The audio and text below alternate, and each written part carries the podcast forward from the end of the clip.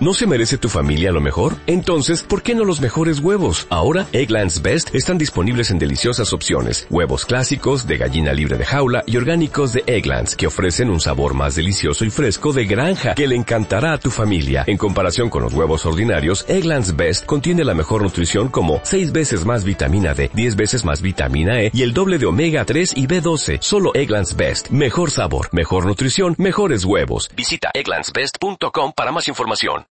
Con respecto a las neuropatías periféricas, hay que tener en cuenta que en un nervio periférico hay fibras motoras, luego una neuropatía producirá debilidad, hay fibras sensitivas, un trastorno sensitivo, y hay fibras vegetativas, con lo cual en una neuropatía periférica podemos encontrarnos también con trastornos vegetativos. Este cuadro es también muy importante, pero creo que eh, lo habéis dado en traumatología. Recordad únicamente que eh, la lesión del radial produce una mano péndula, con lo cual los músculos lesionados son los extensores de la muñeca y los supinadores. En el mediano, eh, y que se produce sobre todo por una compresión del nervio a nivel del surco estilo radial del húmero y por la parálisis esta del sábado noche por compresión del nervio radial. En el mediano, el dato más importante es una debilidad para la oposición del pulgar, y que la causa más frecuente de neuropatía periférica del mediano es el síndrome del túnel carpiano. El mediano, acordaros que de la regla esta mnemotécnica de sofá inervaba el separador corto, oponente y flexor corto del pulgar, que son los músculos de la eminencia tenar. ¿eh? También pertenece a la eminencia tenar el aproximador del pulgar, pero que ya estaba inervado por el cubital.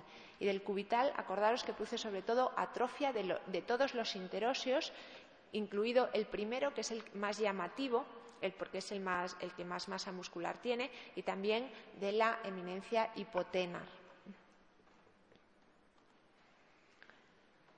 De los músculos de la extremidad inferior, el más importante es el, ciático popliteo externo, ¿eh? que produce un pie caído con imposibilidad para la flexión dorsal y la lesión suele localizarse en el peroné, en la cabeza del peroné el nervio femorocutáneo que da un trastorno sensitivo de la región lateral del muslo y que se produce por un atrapamiento a nivel del ligamento inguinal, eh, tratamiento conservador y a veces quirúrgico. Luego, cuando hay afectaciones de múltiples nervios, se llama eso mononeuropatía múltiple. La causa más frecuente es la diabetes y, en segundo lugar, la panarteritis nodosa. O sea que hay que descartar este cuadro clínico ante una mononeuropatía múltiple. Y de las polineuropatías consiste en una afectación de los nervios periféricos que en general es simétrica y es distal, de predominio en guante y calcetil. Casi siempre predomina en miembros inferiores.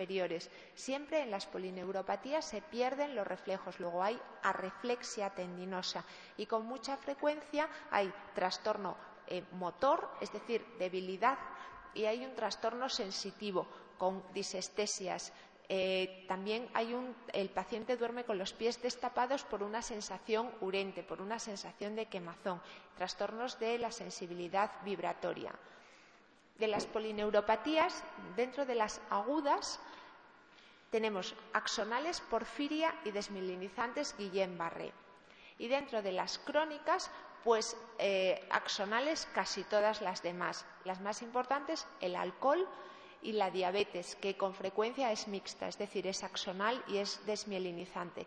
Y luego habíamos hecho una regla mnemotécnica para acordarse de las crónicas desmielinizantes, que era para enfermedades hereditarias de hígado y tiroides dar rayos gamma, que era una para proteinemias, neuropatías hereditarias, eh, enfermedad hepática crónica, el hipotiroidismo y la gammapatía monoclonal IgM. De todos, la causa más importante de polineuropatía es la neuropatía diabética. Fijaros, el 50% de los diabéticos tienen afectación del sistema nervioso periférico cuando llevan 30 años de enfermedad. Afecta a todo tipo de diabetes y tiene relación con el mal control de la diabetes por hipoglucemia y tiempo de duración de las eh, hiperglucemias.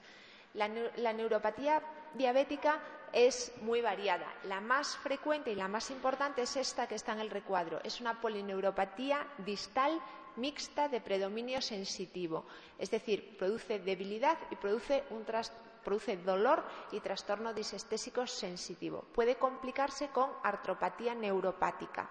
Otra enfermedad que puede producir artropatía neuropática es la siringomielia, que se me ha pasado el comentarlo.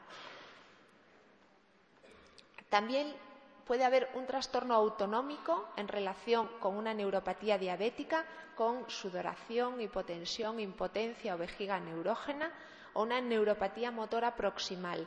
Y luego, a veces, la diabetes puede ser causa de parálisis aislada de nervios craneales, por ejemplo, el tercer par, el sexto par, o neuropatía por atrapamiento en miembros, por ejemplo, el eh, atrapamiento del nervio mediano.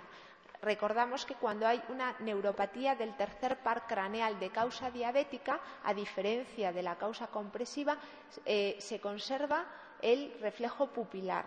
En cambio, en la neuropatía del tercer par por compresión o por lesión se produce una midriasis reactiva. El Guillain-Barré es un cuadro clínico de origen autoinmune y es una poliradiculoneuritis aguda e inflamatoria. Empieza en varias horas o días con disestesias en la planta de los pies, pero fundamentalmente es un trastorno motor de debilidad proximal con eh, ascendente, o sea, empieza por los pies y luego va ascendiendo con dificultad para levantarse de las sillas y se caracteriza por la arreflexia, pérdida de los reflejos la complicación más grave que da es que en la debilidad se afecte los músculos respiratorios y necesite un soporte ventilatorio. Eh, ocurre la parálisis facial bilateral, hasta en un 50% de los casos precisan alimentación por sonda nasogástrica y se pueden afectar también, aunque es raro, los músculos extraoculares. Pronóstico, a pesar de la gravedad del cuadro, es bueno y en la mayoría de los casos recuperan la actividad completa tras varios meses de rehabilitación. El, líquido cefalorraquídeo típicamente tiene la disociación albúmino-citológica, es decir, hay un aumento de proteínas sin aumento de la celularidad. Otro eh, de los síntomas que puede ocurrir en un Guillain-Barré son las disfunciones vegetativas y el tratamiento es con inmunoglobulinas y actualmente se recomienda combinarlas con corticoides, pero el tratamiento más importante las inmunoglobulinas o si no va bien se puede recurrir a la plasmaferesis y por supuesto el tratamiento de soporte que necesite. Y luego de las neuropatías sensitivo-motoras hereditarias, que son un montón de ellas, la más frecuente es esta, es la enfermedad de Charcot-Marie-Tooth, que es de tipo 1A. Son pacientes que se caracterizan por eh, ser muy torpes al correr o al saltar y esta torpeza se pone de manifiesto entre la primera y segunda década de la vida y luego característicamente tienen las piernas o las patas en cigüeña, un arco eh, plantar muy llamativo, los dedos en martillo y tienen arreflexia o hiporreflexia con ligera debilidad distal.